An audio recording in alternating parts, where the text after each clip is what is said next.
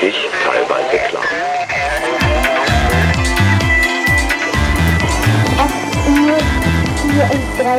Leben X.0. Wir erklären den digitalen Wandel. Was sind Open Educational Resources? Hier ist Tine Nowak und das ist der Leben X.0 Podcast, ein Erklärt-Podcast zum digitalen Wandel. Und ich befinde mich heute in Berlin im Museum für Kommunikation. Hier bin ich nicht zum ersten Mal. Vor drei Episoden war ich hier schon mal mit Anja Schaluschke in der Episode zu künstlicher Intelligenz. Und wer diesen Podcast schon mal gehört hat, mag wissen, dass ich hier als Gastgeberin auch immer einen Co-Moderator oder eine Co-Moderatorin dabei habe, eine Kollegin von mir, einen Kollegen aus einem der Museen für Kommunikation. Und heute in Berlin sitze ich bei Stefan Jarling. Hallo Stefan. Hallo Tine. Magst du uns mal verraten, was du hier in Berlin im Museum eigentlich so machst? Ja, sehr gerne. Ich bin Medienpädagoge hier im Museum für Kommunikation Berlin. Das heißt, mein Aufgabenbereich erstreckt sich einerseits auf die klassische Museumspädagogik, das heißt Konzeption von Angeboten, zu unseren Ausstellungen, zu unseren Wechselausstellungen, aber natürlich auch mit so einem gewissen Schwerpunkt in der Medienpädagogik. Der Einsatz von Medien in unseren pädagogischen Angeboten und natürlich auch das, was wir vielleicht so als klassische Medienpädagogik ähm, bezeichnen würden, also Medienkompetenz, ähm, Förderung in den verschiedenen Bereichen. Es gibt ähm, gesonderte Angebote zu den Themen Cybermobbing, Fake News, ja, alles, was da zugehört. Also es geht um hier das Lernen mit Medien über Medien. Das heißt, äh, das Thema der heutigen Episode Open Educational Resources, da können wir gleich nochmal verhandeln, ob das offen etwas ist, was hier im Museum eine Rolle spielt, aber educational, also e-, edukatorisch, Bildung, Lernen und Resources, also irgendwelche Materialien, also die zwei hinteren Teile, äh, die würde ich mal glauben, die haben was mit deinem Arbeitsalltag zu tun. Ja, die Museen, ich glaube, das machen Museen generell, verstehen sich ja auch als Orte der Bildung. Also sie verstehen sich vor allen Dingen als ja, freie Orte der Bildung.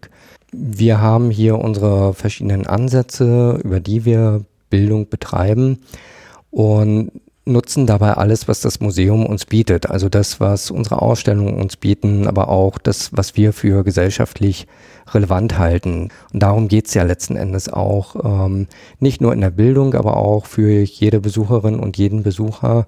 Das Museum soll verstanden werden als ein Ort, den ich als Ressource nutzen kann. Also wenn ich etwas über die Gesellschaft erfahren möchte und natürlich damit gleichzeitig auch etwas über mich erfahren möchte, dann habe ich das Museum als Ressource und kann dorthin gehen und kann eben zum Beispiel mit dem Blick in die Geschichte natürlich auch ganz viel über das lernen, was mich gerade beschäftigt. Also das ist letzten Endes auch immer ein Anknüpfungspunkt, wenn wir in den Ausstellungen arbeiten. Der Blick in die Geschichte bedeutet natürlich auch immer die Bezüge finden, die Bezüge für einen selbst und für das heutige Leben diese Begriffsfindung, also was ist offen, was ist eine Ressource, das ist eigentlich ganz typisch, was wir in diesem Podcast machen. Wir haben ja immer ein, ein Schlagwort der Digitalisierung, welches wir hier verhandeln. Und diese zwölf Begriffe, so das sind insgesamt äh, die Episoden der ersten Staffel des Leben X0 Podcasts. Die wurden vor einem Jahr von Nutzerinnen und Nutzern online gewählt. Äh, Open Educational Resources war auch dabei, also ein englischer Begriff, also sozusagen schon mal die Hürde, dass wir sozusagen das, den Anglizismus da nochmal drin haben, also offene Bildungsmaterialien, wenn man das übersetzen würde. Und was wir äh, in jeder Episode machen, also auch jetzt gleich, ist, dass wir einerseits uns nochmal selber fragen, wie verstehen wir den Begriff, dass wir in der Wikipedia nochmal kurz nachgucken. Und ich habe vorab immer auch Interviews geführt mit drei unterschiedlichen Experten und Expertinnen und habe die auch zu Aspekten des Begriffs befragt oder habe mir den Begriff nochmal erklären lassen, so dass wir auch nochmal gucken können, wie unterschiedlich eigentlich so der Begriff von unterschiedlichen Menschen verstanden wird. Also das ist das, was uns hier in der Episode jetzt gleich erwarten wird. Ähm, bevor wir aber bei der Wikipedia reingucken, äh, wäre meine Frage an dich, Stefan. Open Educational Resources, ist das ein Begriff? Wie würdest du das quasi für dich jetzt erstmal so deuten? Wenn ich sagen würde, erklär mir mal, kennst du das? Was ist das? Also der Begriff und äh, was dahinter steckt, ist mir natürlich vertraut aus meiner Praxis als Medienpädagoge. Der Begriff, denke ich, wird tatsächlich auch noch von großer Bedeutung hier äh, in den Museen und vor allen Dingen auch in ja, den Museen unserer Stiftung werden, da ja auch der Entschluss gefasst wurde, dass wir unsere ja, unsere Digitalisate, die wir hier auch herstellen, äh, letzten Endes unter freie Lizenzen oder unter freien Lizenzen veröffentlichen werden. Ähm, was ich persönlich sehr begrüße, ich bin ein großer Fan von OER, ähm, freue mich immer, wenn ich ähm, gute OER im Netz finde und ähm, kenne auch so einige Communities, die eben aktiv daran arbeiten, Bildungsmaterialien als OER eben herzustellen und dann eben auch freizustellen. Da gerade die Medienpädagogik natürlich auch so ein pädagogischer Bereich ist, der sich natürlich damit auseinandersetzen muss, dass äh, das, was wir bearbeiten, im ständigen Wandel sich befindet. Das heißt, die klassischen Hersteller von Bildungsmaterialien werden dem eigentlich gar nicht gerecht, womit wir uns äh, befassen, nämlich dem ständigen Wandel von Medien. Ich würde vorschlagen, wir gucken doch mal bei der Wikipedia vorbei und schauen an, ob das, was dort steht, irgendwie ähnlich ist zu dem, was wir jetzt schon vorab erläutert haben. Ja, ich bin gespannt. Ich habe mir den Wikipedia-Artikel noch gar nicht vorher angeschaut. Ähm, der Wikipedia-Artikel zu Open Educational Resources. Äh, und hier muss man immer sagen, ich werde nicht das alles vorlesen, sondern ich werde die ersten zwei Absätze nehmen. Open Educational Resources. Als Open Educational Resources, Englisch kurz OER, werden freie Lern- und Lehrmaterialien mit einer offenen Lizenz wie etwa Creative Commons oder GNU General Public License in Anlehnung an den englischen Begriff für freie Inhalte gleich Open Content bezeichnet. Das Konzept von OER kann als eine neue Art der Informationserstellung und Verteilung im Bildungsbereich verstanden werden. Es ist eine verstärkte Integration von OER im Bereich der internetbasierten Wissensvermittlung sowie in der Fern- und Hochschullehre zu beobachten. Insbesondere im Bereich der Social Media ist eine zunehmende Verbreitung von OER zu erkennen. Auf diese Weise erhoffen sich Autoren von OER einen stärkeren Verbreitungsgrad ihrer Inhalte sowie eine damit einhergehende steigende Reputation. So, die ersten zwei äh, Absätze, also erstmal so eine generelle Einführung und dann ein zweiter Absatz, der einerseits auf die Orte, Fern- und Hochschullehre gegangen ist, dann nochmal benannt hat, wo das von Bedeutung ist, also im Bereich der Social Media.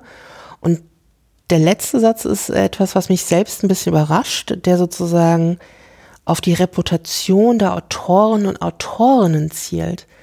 Das ist für mich tatsächlich neu, dass äh, gerade die Reputation der Autoren dort äh, so eine große Bedeutung haben soll, da das ja eigentlich nicht das Konzept von OER ist oder OER eigentlich aus ja einer anderen Tradition kommt, eigentlich erst aus einer ja äh, Tradition, die von Aktivismus geprägt ist und äh, wo eben nicht der Einzelne im Mittelpunkt steht, sondern wo es eben um die Gemeinschaft geht. Würde ich auch sagen. Also solche ähm, Slogans wie Sharing is Caring, das sind solche Dinge, die ich eigentlich mit Open Educational Resources oder auch generell mit freien Bildungsmaterialien sehr viel stärker in Zusammenhang bringen würde. Das äh, hat schon auch, äh, das ist nicht sehr neutral geschrieben ähm, hier. Ja, obwohl man natürlich auch sagen kann, hier schreibt die Wikipedia auch ein Stück weit über sich selbst. Also das, was wir in Wikipedia vorfinden, ist ja in erster Linie genau das OER. Und natürlich war die Wikipedia auch ein bisschen eine Kampfansage an die etablierten ja, Anbieter oder Wissensverbreiter. Man könnte auch tatsächlich von Wissensmonopolen sprechen. Und es war einfach ein ganz neuer Gedanke, mit dem man sich hier auseinandergesetzt hat, wie Wissen überhaupt geschaffen werden kann. Nämlich nicht aus einer ja, monopolistischen Situation heraus, sondern das Wissen etwas ist, das äh, durch viele Menschen wächst. Und das Ganze hat sich sehr stark professionalisiert und vor allen Dingen auch durch die Vorgaben und die Leitbilder, die Wikipedia dann auch vorgegeben hat, wie ähm, das Wissen auszusehen hat oder wie man das Ganze in eine Form bringt. Ähm, das hat heute eine wesentlich andere Qualität als noch ähm, ja, vor zehn Jahren. Ich habe ganz oft immer die Wikipedia so als Beispiel genommen, was denn eine offene Bildungsressource sein könnte, äh, weil es eigentlich, äh, glaube ich, das bekannteste deutsche, deutschsprachige Projekt ist, ähm, wo äh, Creative Commons Lizenzen so eingesetzt werden und wo ich, wo es ganz klar in der Struktur ähm, verankert ist, dass eine Weiterbearbeitung erlaubt und sogar erwünscht ist. Also was ja sozusagen auch zentrale Elemente von solchen freien Bildungsmaterialien sind, was wir auch gleich nochmal hören werden. Also ähm, wollen wir vielleicht mal unsere erste Expertin kennenlernen? Anja Lorenz, sie ist E-Learning-Redakteurin am Institut für Lerndienstleistungen an der Technischen Hochschule Lübeck ist Medieninformatikerin, also sozusagen, das ist so da, wo sie herkommt. Und auf ihrer Visitenkarte steht Queen of MOOC Making. Das ist nämlich einer ihrer Hauptaufgaben dort. Die machen dort sehr viele so Online-Kurse, also Online-Kurse, an denen man manchmal in Massen, also da kommt ja dieses Massive Open Online-Kurs, äh, der Name her, also manchmal auch ganz alleine, äh, aber es, die machen unglaublich viele Online-Kurse und das macht sie und sie ist auch Podcasterin und zwar hat sie einen Bildungspodcast zusammen mit noch jemanden, Bildung alt entfernen, also so Hashtag Bild alt entfernen, also wie diese Tastaturkürzel, also fast wie die Tastaturkürzel. Äh, das ist der Name ihres Podcasts. Und sie entwickelt nicht nur und erforscht MOOCs, sondern äh, sie ist auch ganz aktiv in der OER-Community und, und äh, Open Access, also sozusagen nochmal ein anderer Begriff. Also offener Zugang äh, ist auch ein Thema, gerade im Wissenschaftsbetrieb an Universitäten, in Veröffentlichungen und Publikationen. Und als ich mich mit ihr unterhalten habe, ähm, war mir schon klar, dass ich sie hier im Podcast ganz vorne ausspielen werde. Und ich habe sie erstmal ganz banal gefragt, ob sie uns den Begriff der OER quasi so für Beginner nochmal erläutern kann. Was sind OER? Open Educational Resources, äh, kurz OER, ähm, kann man am besten so erklären, dass man sagt, okay, Educational Resources sind Bildungsmaterialien, die können ganz verschieden aussehen, das können Arbeitsblätter sein, das können Videos sein, das können ganze Kurse sein, es kann aber auch was ganz, ganz anderes sein. Und die sind offen, also open. Und ähm, offen heißt in dem Fall überwiegend erstmal kostenlos und dann auch frei zugänglich und ähm, eigentlich auch sogar frei lizenziert. Frei lizenziert unter einer freien Lizenz stehend, in meisten Fällen ist das die Creative Commons Lizenzen. Warum heißen oder warum sind OER in Deutschland unter diesem Titel tatsächlich benutzt? Also warum sagen wir nicht äh, alle freie Bildungsmaterialien? Äh, das erscheint mir irgendwie ganz ungewöhnlich, dass gerade in so einem Bereich wie der Bildung sich so hartnäckig der englische Begriff durchgesetzt hat. Ja, wenn du so fragst, ist wirklich, wirklich seltsam. Ähm, Tatsächlich hat die Wikimedia auch versucht, den Begriff freie Bildungsmaterialien äh, zu prägen und durchzusetzen. Aber ich glaube, das ist so ein Stück weit ähm, auch dadurch geprägt, einmal durch den internationalen äh, Diskurs auf der Ebene, aber auch durch, durch den internationalen Diskurs vielleicht noch angehängt. Äh, die UNESCO hat OER damals ins Spiel gebracht, hat es Open Education Resources genannt. Das heißt, da ist schon eine ganz große ähm, Begriffsbildung dahinter. Und zum anderen lässt sich so auch immer schöner auch erklären im Zusammenhang mit Open Source, mit, ähm, mit, mit, mit Open Access, äh, mit Open Science, dann geht es in diese Open-Bewegung rein, ähm, die zwar nicht so wahnsinnig viel immer zwingend zusammen haben müssen, aber so ein gleiches Mindset mitbringen. Ich habe da gleich mehrere Fragen. Zum einen ähm, die UNESCO und ähm, das hört sich so an, da geht es irgendwie um den Ursprung von Open Educational Resources. Von was für einer Zeit sprechen wir da? Also seit wann gibt es OER überhaupt? Und wenn du damit mit Antworten fertig bist, wäre es total hilfreich, wenn du nochmal kurz erläuterst, was bedeutet es, dass es ganz viele Initiativen gibt, die in irgendeiner Weise open, also offen sind. Die UNESCO hat 2002 in Paris ähm, eine Erklärung geschrieben, in der drin stand, dass Bildungsmaterialien im Idealfall ähm, offen sein sollten und frei und für alle nutzbar sein sollten, um einfach die Gerechtigkeit, die Bildungsgerechtigkeit in der Welt zu fördern. Daher stammt äh, der Begriff, die Bewegung und ein Stück weit auch dann dieses Mindset dahinter eigentlich fast seit es das, das Internet gibt und man äh, Inhalte, in welcher Form auch immer, frei äh, kopieren kann, ohne dass jetzt zusätzliche Kosten entstehen, haben Leute wahrscheinlich angefangen, da drin ähm, Inhalte zu teilen. Das äh, kennt man ganz deutlich von der Open Source Bewegung. Also Menschen haben Programmcode geschrieben, damit man nicht nochmal das gleiche programmieren muss, hat das ins Internet hochgeladen und andere an, äh, können das nutzen. Und so sind ganz viele andere offene Austauschplattformen äh, und Möglichkeiten entstanden, eben nicht nur für Software, also Open Source, sondern auch Open Access, das heißt offener Zugang zu vor allem Texten, äh, Open Science, offener Zugang zu Wissenschaften und Open Education Resources, eben offener Zugang zu Bildungsmaterialien. So, ähm, war da etwas neu für dich? Äh, konntest du äh, da schon was mitnehmen oder ist das quasi noch bekannter Grund? Das ist eigentlich bekannter Grund. Mich hat ein kleines bisschen überrascht, in welcher Reihenfolge dort bestimmte Schlagworte genannt werden, äh, dass vor allen Dingen gleich das kostenlos als erstes kam.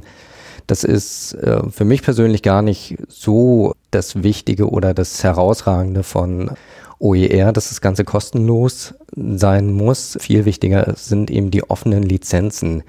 Äh, offene Lizenzen, also die den Pädagogen, die Pädagogin eben äh, dazu befähigen, mit diesem Material überhaupt so richtig arbeiten zu können oder äh, das entwickeln zu können. Also alles das, was gerade Urheberrechtslizenzen äh, erschwert haben in der Arbeit, genau das möchte OER eben nicht.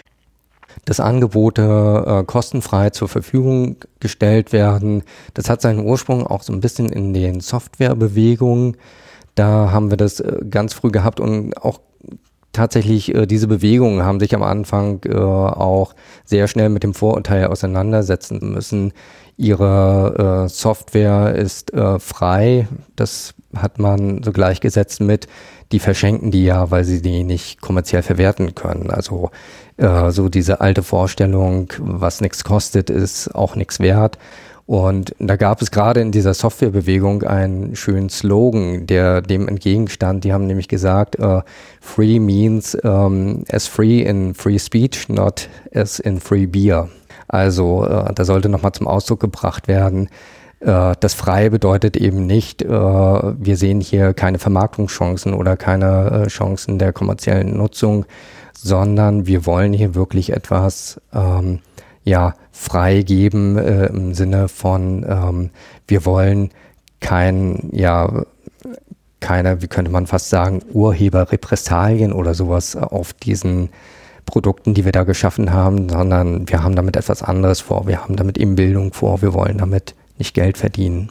Ja, vielleicht auch ein bisschen so dieser Unterschied zwischen Freiheit und umsonst. Also umsonst und Freiheit ist halt schon was anderes. Und beides äh, kann natürlich unter dem Begriff des Freien verstanden werden. Und wenn ich mich richtig erinnere, wird es auch gleich nochmal ein bisschen kommen, dieser, dieser Unterschied, ob OER umsonst sind oder kostenlos sind, also was das so ein bisschen bedeutet. Einerseits in der Nutzung, aber auch in der Erstellung noch nicht im zweiten Beitrag von Anja, aber wenn ich mich richtig erinnere, kommt das, wir haben insgesamt drei Interviewpassagen mit ihr, kommt es im dritten Teil dazu. Äh, wenn das nicht so ist, muss ich das gleich rausschneiden. Ähm, aber ich habe Anja auch gefragt, wo sind denn die Einsatzszenarien für solche OER? Also klar, ähm, wir hatten vorhin schon mal von Schulbüchern gesprochen. Also die Frage ist, findet denn das dann tatsächlich im Unterricht äh, in unseren Schulen statt oder auch nicht? Also Ich habe zwei Nichten, äh, die gehen noch zur Schule und die lernen da auch noch ganz klassisch mit Schulbüchern. Also es scheint quasi noch kein Verdrängungseffekt äh, vorzuherrschen. Ähm, wo genau findet man das? Wo wird das eingesetzt? Und da würde ich doch mal vielleicht als nächstes weiter reinhören. Also wo findet denn das, was man damit machen kann, überall Anwendung? Open Educational Resources äh, kommen eigentlich in allen Bildungsbereichen vor und vor allem auch in der informellen Bildung. Also ähm, Lehrkräfte an Schulen suchen natürlich nach Materialien, die sie im Unterricht einsetzen können. Deswegen gibt es da einen relativ breiten Bereich und äh, muss auch sagen, durch die Lehrpläne haben die etwa alle die gleiche Vorstellung von dem, was sie suchen, was sie lernen wollen, was sie jetzt vielleicht brauchen und können das unterschiedlich abwandeln. Ein weiterer größerer Bereich sind sicherlich die, die Hochschulen, wo ähm, wenn, wenn Vorlesungen gehalten werden, gibt es ja in der Regel Präsentationen dazu und Skripte, ähm, die auf, äh, auf, auf Server hochgeladen werden innerhalb der Hochschule. Und da gibt es eine ganze, eine ganze Menge, ist vielleicht zu so viel gesagt, aber es gibt einige Dozierende, die äh, sagen auch, äh, ich gebe das dann halt frei für jeden, egal ob äh, die in der Hochschule eingetragen, äh, eingeschrieben sind oder nicht. Und darüber hinaus gibt es aber auch noch ganz viele Bereiche außerhalb ähm, dieser, dieser formellen, formalen Bildungsbereiche. Wir sehen das in, in, in der Making-Community zum Beispiel sehr stark. Also Menschen, die zusammenkommen und basteln, 3D-drucken, Lasercutten ähm, und dafür auch immer ganz viele Materialien und Vorlagen brauchen. Oder mit solchen ähm, Initiativen wie Chaos macht Schule oder den jungen Tüftlern, die mit kind, die Kindern versuchen, Computer und äh, deren Mechanismen beizubringen, die brauchen ja auch Materialien und die stellen sie zum Teil auch unter freier Lizenz zur Verfügung. Wir hatten ja eben vorher schon mal gesagt, ähm, dass äh, mit der digitalen Welt oder Digitalisierung diese Open Education Resources irgendwie auch, ähm, dass die größere Bedeutung bekommen haben, weil man Dinge kopieren kann, weil man, und das ja auch gesagt, fürs pädagogische Arbeiten, man braucht Materialien, das ist etwas, was wir eben auch gehört haben. Sowas wie Making, ähm, macht ihr das hier auch? Also 3D-Drucken, ist das etwas, was für euch ein Thema ist hier äh, im Berliner Museum? Wenn unser 3D-Drucker etwas schneller drucken würde, wäre das auch hier für Workshops ein Thema.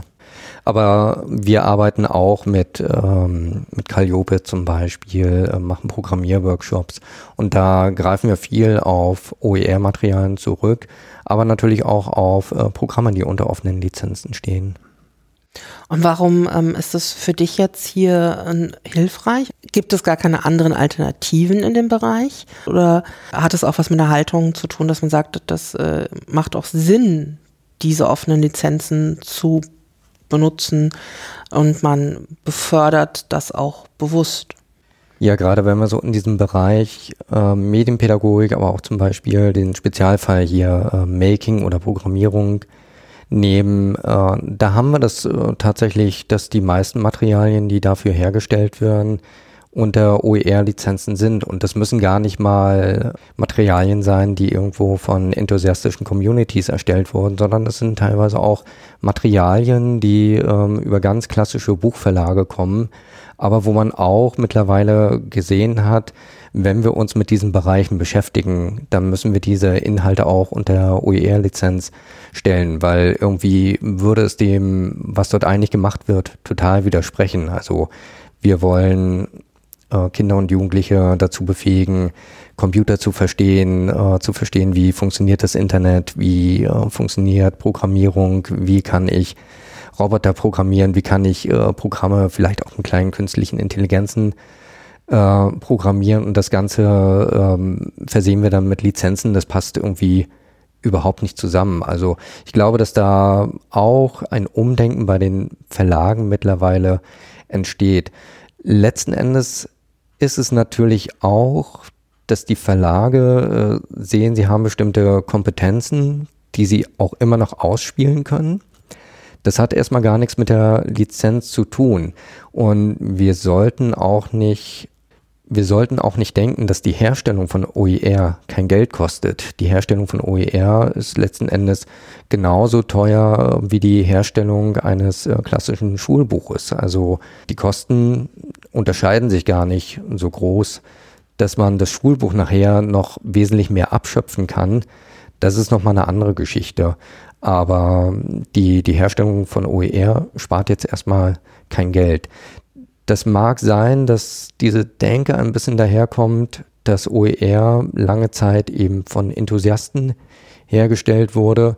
Aber wir sehen auch im OER eben eine Professionalisierung. Und ähm, diese Professionalisierung ist natürlich auch nicht ähm, durchzusetzen oder umzusetzen, wenn das Ganze nicht auch entsprechend finanziell ausgestattet ist. Was ich interessant finde, ist allerdings, wenn es sozusagen solche Materialien gibt äh, beim Verlag, weiß ich, wo ich die finde. Dann gehe ich zu dem Verlag A, B, Z äh, oder XY, was auch immer äh, und weiß, dort finde ich dann irgendwie Mathematikbücher oder Kunstbücher. Ähm, aber wenn du jetzt zum Beispiel für deine Projekte Materialien suchst, weißt du denn genau, wo du das findest oder ist das auch einfach manchmal Glück?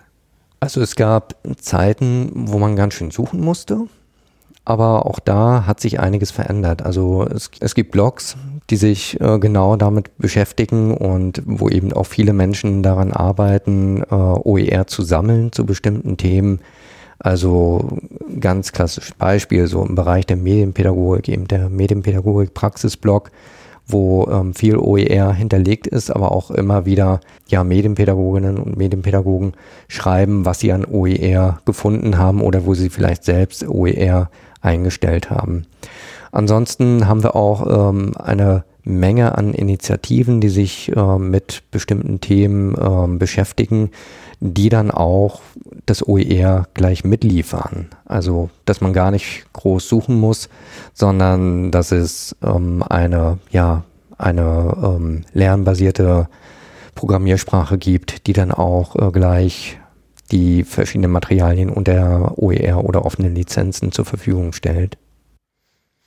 Genau, so wie du mir jetzt Beispiele gegeben hast, habe ich auch nochmal Anja auch gefragt, Anja Lorenz, ob sie uns noch mal ein paar Dinge empfehlen kann oder auch noch mal empfehlen kann, wo man sowas finden mag.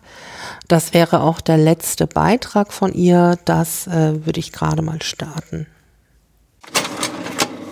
Kann dann eigentlich jeder OER ins Netz stellen und wie finde ich heraus, dass, äh, ob das jetzt zu dem passt, was ich eigentlich lernen möchte? Na, normalerweise sucht man sich ja ein Lehrbuch und da steht dann drin äh, Englisch Klasse 5 und da sind dann alle Inhalte drin, die ich für Klasse 5 brauche.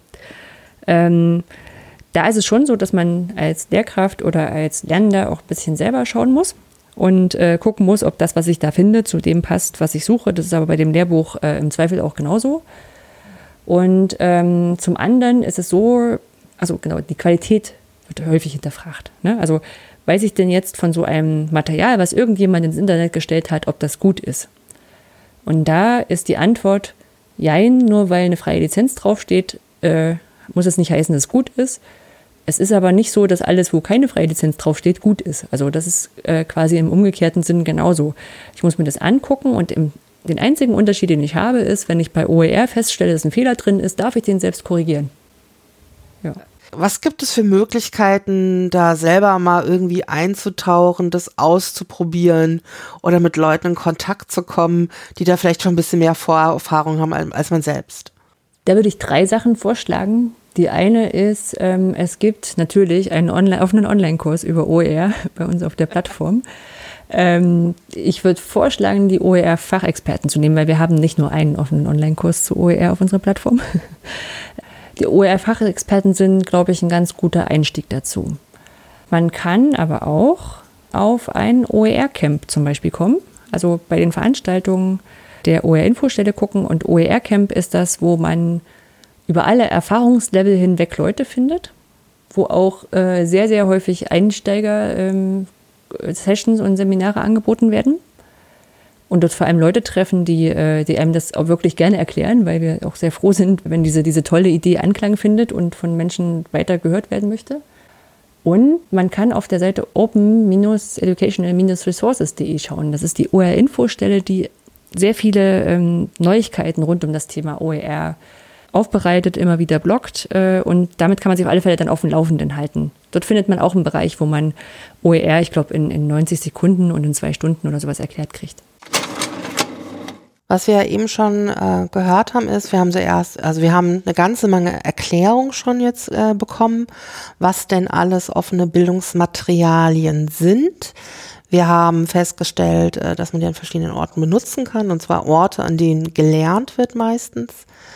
Äh, und wir haben auch schon eine ganze Menge zu verschiedenen Orten der Offenheit, der Openness gehört. Was wir aber noch nicht so genau uns angeguckt haben, sind eigentlich diese Lizenzen, die diesen offenen Bildungsmaterialien zugrunde liegen. Und das ist auch gar nicht so einfach. Also das ist äh, ganz oft wurde jetzt hier schon Creative Commons benannt. Äh, sehr schön finde ich das aber sozusagen äh, unter anderem Creative Commons. Also wir haben jetzt sowohl von Anja als auch im Wikipedia-Artikel ja schon gehört, es gibt auch andere Lizenzen. Wie würdest du Creative Commons, kann man das so leicht überhaupt beschreiben, was das ist? Creative Commons sagt letzten Endes dem Nutzer, was er darf und was er nicht darf. Also es unterscheidet sich gar nicht so sehr von ähm, anderen Rechten, die man kennt, sondern über diese offenen Lizenzen wird ganz klar geregelt, was darf ich damit machen. Und in der Regel sind sie eben so gestrickt, dass ich damit eine ganze Menge machen darf und dass mir eben eingeräumt wird, dass ich diese kopieren darf, dass ich diese bearbeiten darf. Ähm, teilweise wird mir eingeräumt, dass ich diese auch äh, zu ganz neuen Werken mit meinen eigenen Ideen machen kann. Es ist ein Regelwerk, wie gehe ich mit Material um. Und ähm, der Unterschied eben zum klassischen Urheberrecht ist, dass es wesentlich freier ist.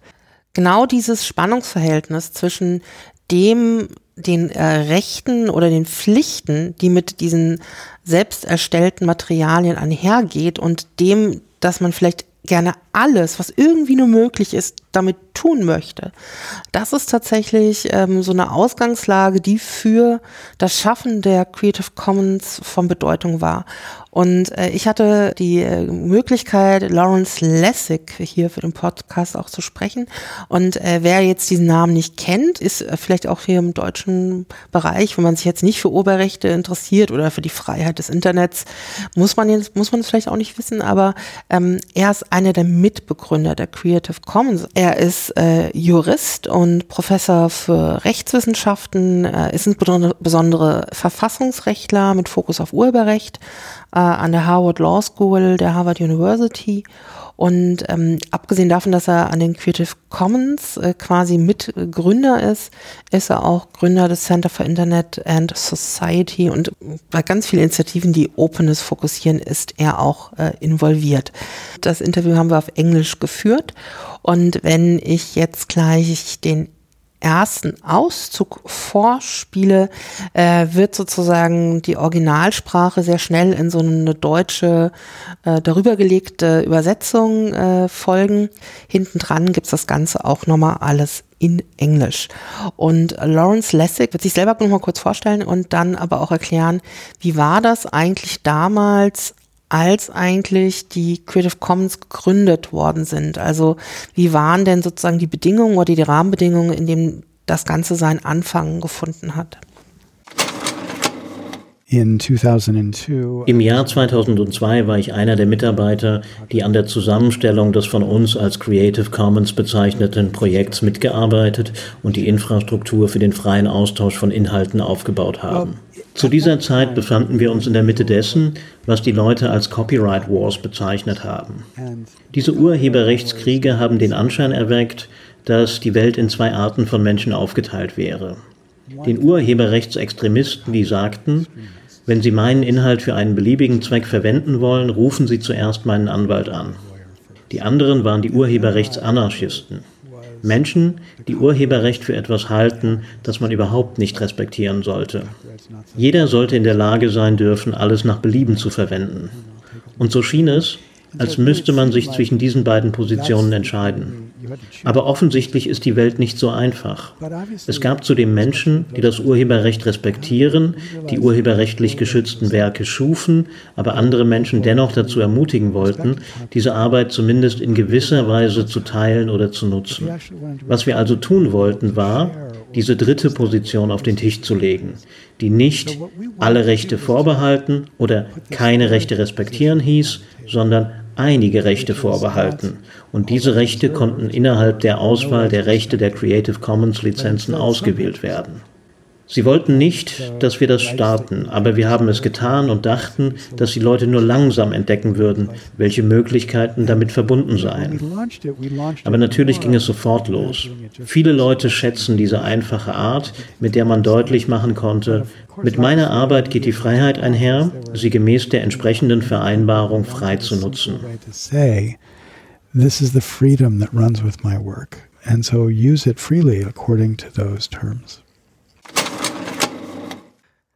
Ja, äh, Lawrence Lessig über die ähm, frühen, also Frühzeit des Internets ist es nicht, das Internet ist natürlich viel, viel älter, aber äh, nochmal so ein Blick, ein Blick zu, zurück in 2002, eine Situation, die gespalten war.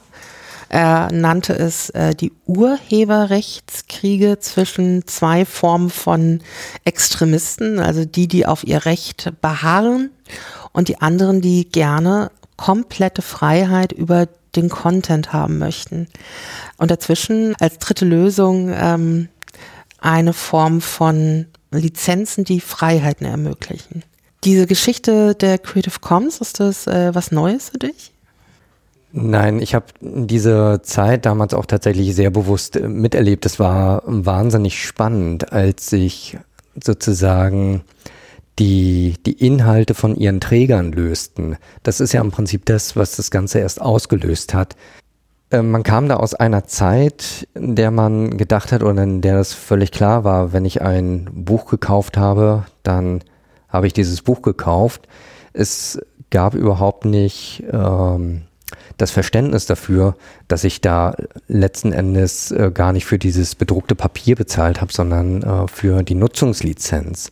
Und das, äh, dieses Verständnis ist ja tatsächlich erst aufgekommen oder so richtig hinterfragt worden, als es dann losging, dass äh, Inhalte eben durch die Digitalisierung wahnsinnig schnell und einfach verbreitet werden konnten. Also ich erinnere mich da zurück, wie wir damals vor unseren Computern gesessen haben und Napster installiert haben und uns massenweise äh, Songs aus dem Internet runtergeladen haben, einfach weil es ging. Und wir uns damals überhaupt nicht Gedanken darüber gemacht haben, wie ist es denn eigentlich mit dem Urheberrecht, weil wir das auch nicht verstanden haben, dass wir letzten Endes mit der CD damals auch nichts anderes gemacht haben. Wir haben, wenn wir die CD gekauft haben, nicht die Lizenzen an diesem äh, Stück erworben. Aber es kam uns einfach so vor. Wir hatten dieses Ding in der Hand und konnten damit letzten Endes alles machen, was wir wollten. Und ja, in diesem Zuge kam es eben zu dieser großen Spaltung, ähm, auch die, äh, ja, das waren tatsächlich, wenn man so zurückdenkt, äh, fast äh, kriegsähnliche Zustände, die Kulturindustrie, wie sie dann äh, genannt wurde, was eigentlich auch eher so ein abwertender Begriff war, die Kulturindustrie gegen ihre eigenen Nutzer. Also man ist dort gegen die eigenen Nutzer in den Krieg gezogen, äh, hat teilweise Menschen dort mit Klagen überzogen. Äh, teilweise wurden da auch Jugendliche äh, mit hohen Strafen belegt, weil sie massenweise Musik oder Inhalte ja verbreitet haben. Und das finde ich eigentlich interessant. Also, dass ich sozusagen einerseits eine Lösung habe. Also es haben sich ja Lizenzen entwickelt, mit denen ich Dinge teilen und benutzen und weiterverbreiten kann. Und gleichzeitig haben sich doch auch Modelle gefunden, wie man Inhalte trotzdem vermarkten kann. Und ich glaube, das ist etwas, was ich mir Ende der, also dass ich 2009 oder 2008 so nicht hätte vorstellen können, dass Leute wieder bereit sind, für Dinge zu bezahlen.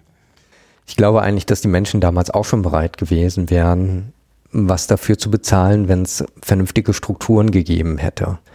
Also die Industrie damals wirkte ja völlig lost. Wie gehen wir jetzt um mit dieser neuen Form der ja, Verbreitung von Inhalten? Also man hatte ja überhaupt keine Konzepte und da waren einem einfach äh, andere Leute zuvorgekommen, die wahrscheinlich gesehen haben, hier, das funktioniert, äh, wir können digitale Daten über das Internet so austauschen. Das hatte die Industrie ja überhaupt nicht vorgesehen. Also das war anscheinend gar nicht auf deren Schirm, dass das funktioniert und dementsprechend hatte man keine Angebote. Und die Angebote haben sich dann eben auch selbst geschaffen. Dass das jetzt völlig kostenlos gewesen wäre, da mache ich mal so ein bisschen ein Fragezeichen hinten dran, weil letzten Endes äh, auch sowas wie äh, Kino.to war ja letzten Endes eine Plattform, die ein kommerzielles Interesse hatte. Das Problem war bloß, dass die Gewinne, die dabei gemacht wurden, eben nicht an die Leute gingen, die die Lizenzen dafür hatten. Das war das Hauptproblem. Aber hat doch gezeigt, dass man ähm, bereit ist, sowas zu nutzen und ähm, die, die Anbieter, also die, die Industrie und die Inhaber der Lizenzen haben dann letzten Endes ja nichts anderes gemacht, als zu zeigen, das, was ihr da wollt, das können wir euch in vernünftiger Qualität anbieten. Und dann waren die Leute auch bereit, dafür was zu bezahlen. Also es ist, äh, ich glaube, auch lange gar nicht so einfach gewesen, auf eine, auf eine niedrigschwellige Art und Weise irgendwie Geld im Internet zu verteilen. Äh, und da hat sich, glaube ich, auch schon einiges oder ist immer noch im Wandel. Also es wird auf jeden Fall leichter.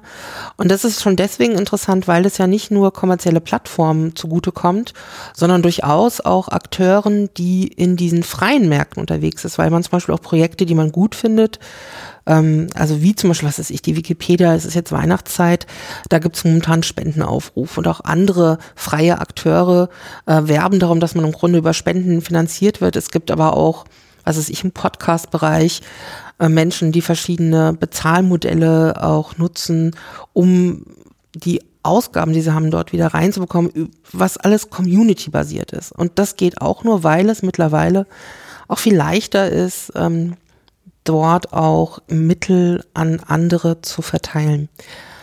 Ich würde mal vorschlagen, wir hören mal bei Lawrence Lessig rein, wie es denn mit dem ähm, Creative Commons weitergegangen ist. Also der Copyright War ist nicht verloren und nicht gewonnen worden, sondern es gab jetzt verschiedene Möglichkeiten. Wie ging es da jetzt weiter? The truth is that um, very quickly there were certain communities Fakt ist, dass es sehr schnell bestimmte Communities gab, für die diese Art von Freiheit bedeutsam war. In der gleichen Zeit, in der wir in dem langweiligen Raum der Lizenzen Innovationen vorgenommen haben, gab es Menschen, die in aufregenden Bereichen wie Technologien innovativ waren und es anderen ermöglichten, Inhalte zu erstellen und zu teilen. Was diese Open Education Community schnell erkannte, war, dass es eine echte Gelegenheit gab, das Wissen und die Erfahrung von Lehrenden zu nutzen, um Kindern zu helfen, sie besser zu unterrichten. Denn das althergebrachte System der Verlage, die Materialien produzierten, mit denen Lehrkräfte unterrichten, berücksichtigte in keiner Weise das Maß an Wissen, das jemand als Lehrkraft bisher erlangt hatte. Wenn du seit 25 Jahren Grundschullehrer bist, weißt du etwas darüber, was bei dir funktioniert und was nicht. Technologien einzusetzen war ermutigend, das, was sie lehrten, zu verändern oder generell anders zu lehren. Es war offensichtlich ein wichtiger Schritt, dass ihnen erlaubt wurde, Änderungen vorzunehmen und Dinge mit unterschiedlichen Materialien anders zu machen. Sehr schnell erkannten viele, die bestrebt waren, besser zu unterrichten oder anders zu unterrichten, die Notwendigkeit dieser Plattform der Freiheit. People who were eager to teach better or teach differently um, recognized they needed this platform of freedom to do it if they were going to get it by the lawyers who work in the schools where they want to teach. Anschließend hatte ich weiter gefragt, was wäre, wenn es die Creative Commons nicht gegeben hätte? Gab es zu dieser Zeit auch andere Menschen, andere Initiativen, die zu ähnlichen oder alternativen Projekten gearbeitet haben? Well, there was at the very beginning of this um, a couple different basic models for licensing freedom. Um, Nun, es gab von Anfang an ein paar verschiedene Grundmodelle für die Lizenzfreiheit. Wir haben die Idee von der Free Software Foundation übernommen. Sie hatte eine freie Software unter Verwendung von drei freien Lizenzen geschaffen. Und die Free Software Foundation inspirierte die Open Source Software Bewegung und so wetteiferten die beiden, wie man Software lizenziert. Und wir machten dasselbe für Kultur und Wissen. Wir haben es von dort übernommen. Einige Leute, die in einem ähnlichen Bereich wie wir unterwegs waren, mussten ihr Material lizenzieren, bevor es die Creative Commons gab. Wir benutzten einige dieser alten Softwarelizenzen. So wurde zum Beispiel die Wikipedia ursprünglich durch eine Lizenz lizenziert, die von der Free Software Foundation geschrieben wurde. Das war wirklich gut für Software, aber nicht unbedingt gut gemacht für kulturelle Erzeugnisse. Zu diesem Zeitpunkt gab es eine Reihe von Lizenzierungsbemühungen, aber ich denke, die Leute haben schnell standardisiert, weil es frei war, um diese freien Basen herum Standards zu etablieren. Wir haben den Leuten keine Gebühren für die Nutzung dieser Lizenzen berechnet. Und alle hatten nun eine einfache Möglichkeit auszudrücken, ich verwende eine CC Attribution Lizenz.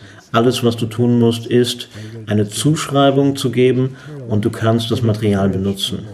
Es ermutigt die Leute, sich der Alternative anzuschließen. Wenn du also im Facebook-Bereich agierst, man erstellt Material und teilt es mit Freunden, aber dahinter verbirgt sich ein ganzer Haufen von Regeln, die von Facebook geschaffen wurden. Facebook schafft in diesem Sinne die Bedingungen, innerhalb derer du das teilen darfst. Und du kannst nicht außerhalb der Facebook-Umgebung teilen, ohne zu riskieren, diese Regeln zu verletzen. Unsere Befürchtung war, dass wenn diese Inseln der Kreativität das einzige Internet werden, dann wird es sehr schwer, das außergewöhnliche Potenzial der Menschen zu nutzen, die auf der Grundlage ihres Wissens etwas erschaffen und teilen. Es kann Bildung öffnen. Es ist so eine perfekte Gelegenheit, das zu sehen durch diese unerschlossenen Ressourcen der Lehrerinnen und Lehrer.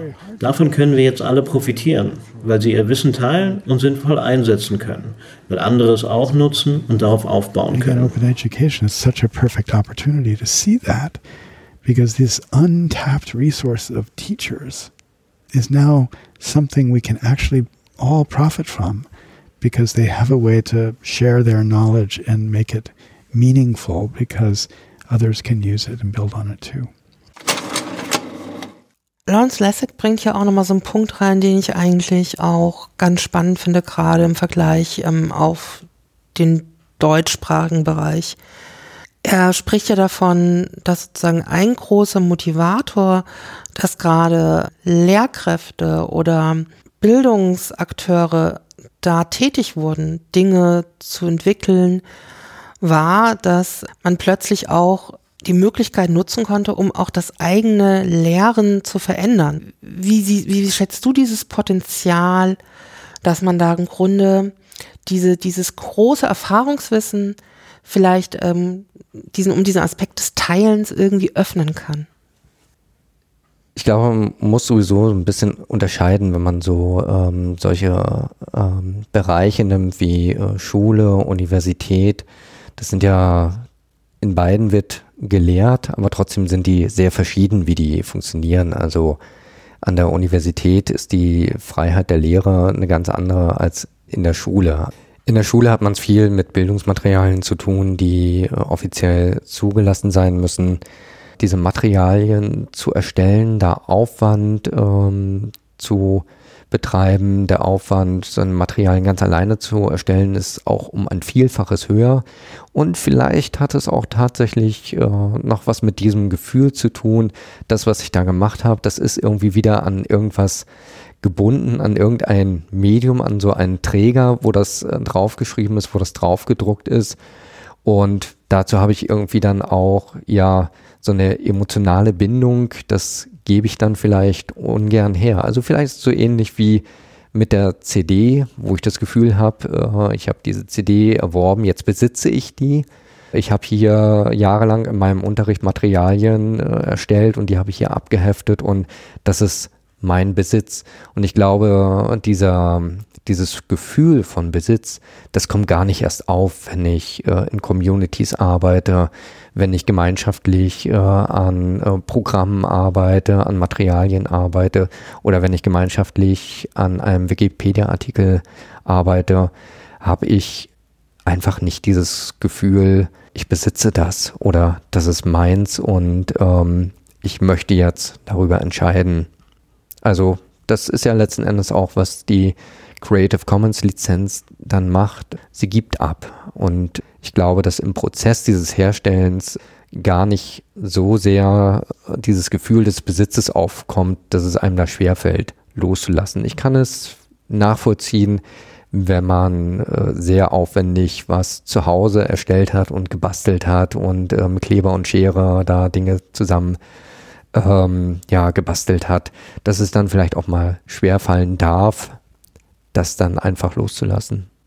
Ich glaube auch, und da würde ich genau das aufgreifen, was du schon angefangen hast, ähm, dass im gemeinsamen Arbeiten man natürlich auch Kontrolle aufgeben muss. Also es ist ja nicht nur dieses Verständnis von, was gehört mir, was besitze ich, also was habe ich gemacht, das ist mein Besitz, sondern auch dieses, wenn ich Materialien zur Weiterverarbeitung zur Verfügung stelle, bedeutet es ja auch, nicht nur, dass jemand das weiter benutzen kann, also was ich vielleicht da mir ausgedacht habe, der kann ja auch prüfen, ob das richtig und falsch ist. Also es ist im Grunde ja auch, dass man sozusagen sich quasi nackig macht mit dem, was man erarbeitet hat und sich unter Umständen auch einer Kritik auch aussetzen muss. Weil, wenn das Material nicht gut ist, hat jeder andere die Möglichkeit, das zu verbessern. Und sozusagen diese Chance daran zu erkennen und nicht sozusagen auch das Potenzial quasi da sich so ähm, zu offenbaren. Ich glaube, das ist auch so ein Lernprozess, wel welches mit diesem kollaborativen Arbeiten verbunden ist. Ich würde gerade noch mal zum dritten Interview von Lawrence Lessing überleiten, diesen Bereich der Creative Commons damit abschließen, damit wir überhaupt noch Zeit haben, uns unseren dritten Interviewpartner anzuhören, den dritten Experten Christian Friedrich von der Wikimedia. Aber zuerst kommt nochmal Lawrence Lessig. Yeah, I think the the challenge is to encourage an environment that encourages people to do things nobody had ever planned on before. Ja, ich denke, die Herausforderung besteht darin, ein Umfeld zu fördern, das die Menschen dazu ermutigt, Dinge zu tun, die niemand zuvor geplant hatte. Und das war eine großartige Idee, die ursprünglich das Internet vorantrieb. Das Internet wurde so konzipiert, dass es im Grunde genommen keine Genehmigung für Innovation in dieser Plattform brauchte. Man muss sich nur an die Standards und Protokolle halten und alles, was man will, ins Internet stellen. Und wenn die Leute es mögen, gehen sie dorthin und wenn nicht, dann gehen sie da nicht rein. Diese Innovationsfreiheit ist ein zentrales Gestaltungsmerkmal des Internets und Creative Commons Lizenzen befördern das. Denn wenn man sich an die einfachen Regeln der Namensnennung oder der kommerziellen, nicht kommerziellen Nutzung hält, dann kann man die Inhalte nutzen, wie man will. Die Herausforderung bei diesen Plattformen wie Facebook ist, wenn du Dinge tust, die Facebook von dir verlangt, dann sind sie wirklich großartig darin, dir dabei zu helfen. Aber wenn du dieses Material auf eine Art und Weise verwenden möchtest, die Facebook nicht will, dann wird es wirklich kompliziert, wie das machbar ist. Wenn du also Lehrer bist und dir vorstellst, eine Plattform für offene Bildung auf der Facebook-Plattform aufzubauen, dann bist du gezwungen, alle möglichen Kompromisse oder Entscheidungen zu treffen, die deine Möglichkeiten einschränken. Weil die sind nur daran interessiert, dass dadurch mehr Leute Werbung ausgesetzt sind oder mehr Leute Mitglieder werden, die dann Werbung schalten sollen. Diese Freiheit, Inhalte nach Belieben neu zu kombinieren, ist wirklich nur etwas, was man außerhalb dieser Plattform machen kann. Und wir haben versucht, die Entwicklung dieser Freiheit zu fördern. The development of that. Es gibt mittlerweile immer mehr Plattformen, in denen ich äh, für die Inhalte, die andere geschaffen haben, bezahlen kann. Das können solche klassischen Plattformen sein für Audio, für Video. Aber es gibt natürlich auch ganz viele soziale Netzwerke und dort zahle ich nicht für das, was ich sehe, sondern unter Umständen zahle ich in irgendeiner Form, die mir vielleicht gar nicht so klar ist, äh, durch Werbung, die auf mich und für mich geschaltet wird. Und zum Beispiel, ich komme aus einer Zeit, die noch ganz stark von Blogs und Leuten, die im Blog schreiben, geprägt war. Und viele von denen, die noch vor 10, 15 Jahren da ganz aktiv sind, deren Blogs existieren nicht mehr. Die haben irgendwann vor zehn Jahren vielleicht mit Twittern angefangen und die sind dann plötzlich zu Facebook gegangen. Und vieles von dem, was vorher auf deren eigenen Webseiten war, ist dann äh, in diesen sozialen Netzwerken gepostet worden. Und daran erinnert mich das schon auch ganz stark, ähm, was ähm, Lessig gerade gesagt hat, dass natürlich wir dort auf den Servern von anderen schreiben und damit, auch wenn es das vielleicht gar nicht so bewusst ist, auch deren Regeln akzeptieren. Also das Internet ist für manche Menschen wahrscheinlich nur noch die Plattform, auf der sie sich bewegen. Und das ist, glaube ich, etwas, was man auch ja mehr deutlich machen muss und ähm, auch mehr vermitteln muss. Welche Möglichkeiten habe ich dann da eigentlich überall im Internet und äh, was gibt es jenseits von Facebook, von Google, von Twitter. In der Pädagogik haben wir auch immer so ein bisschen mit dem Zwiespalt zu kämpfen, dass wir einerseits äh, gerade in der Arbeit mit Kindern und Jugendlichen natürlich diese Mechanismen aufzeigen wollen und auch äh, kritisch hinterfragen sollen, stehen natürlich auch immer vor dem Problem, dass wir da auch so ein bisschen ähm, das goldene Kalb schlachten und dass man da sehr sensibel damit umgehen muss, weil diese Medien und auch diese Art und Weise, mit den Medien umzugehen, hat für die Kinder und Jugendlichen eine unheimliche Bedeutung. Also das, das sehen sie sehr stark als äh, Teil ihrer Identität an, was dort passiert und auch wie das dort passiert und auch wie, wie über diese Medien letzten Endes vermittelt wird. Also wir, wir haben auf diesen Plattformen letzten Endes ja schon ein eigenes Regelwerk, ein eigenes Nutzungsregelwerk, letzten Endes äh, eigene Lizenzen, die vielleicht im ersten Moment so wirken, als wären es offene Lizenzen, aber beim genaueren Hinsehen dann eben doch nicht sind. Wenn wir vielleicht nochmal zu einer Plattform zurückkommen, die nun gar nicht kommerzialisiert ist, zumindest so in der langläufigen Wahrnehmung, dann äh, wäre das, äh, wir haben es ja vorhin schon mit ihr eingestiegen, die Wikipedia. Und die dritte Person, die ich, mit der ich mich unterhalten habe, das ist Christian Friedrich. Christian Friedrich ist Bildungsreferent bei Wikimedia, also dem Verein, der nicht nur hinter der Wikipedia steht, sondern auch anderen Plattformen wie Wikidata oder Wikisource. Christian Friedrich ist übrigens auch Podcaster. Der hat auch einen Bildungspodcast, das Open Education Feierabendbier. Also da merkt man schon, der hat auch ein privates, also ein intrinsisches äh, Interesse äh, an Open Educational Resources. Und äh, ihn habe ich gefragt, gerade weil er ja bei der Wikimedia ist, die sich für freies Wissen einsetzen. Inwiefern da tatsächlich Open Educational Resources für ihn auch tatsächlich auf der Arbeit eine wichtige Rolle spielt und wie das so aus so Wikimedia, Wikipedia sich denn gesehen und verstanden wird. Na, Open Educational Resources oder freie Bildungsmaterialien sind, glaube ich, nicht nur ein Thema, sondern sind zumindest aus Sicht von vielen hier auch eins der Kernthemen, mit denen wir uns beschäftigen. Und das gar nicht mal aus so einer definitorischen Sicht der Dinge, äh, sondern was viele hier antreibt, sowohl in der Geschäftsstelle hier bei Wikimedia, als auch nach meinem Eindruck fast alle antreibt, die sich in irgendeiner Art und Weise in den Projekten, in den Wikimedia-Projekten verdingen, ob das die Wikipedia ist, ob das Commons ist, auch Wikidata. All diese Menschen machen sich tagtäglich darüber Gedanken, wie wiederum andere Menschen Zugang zu so was wie Wissen, zu Informationen, zu Daten bekommen.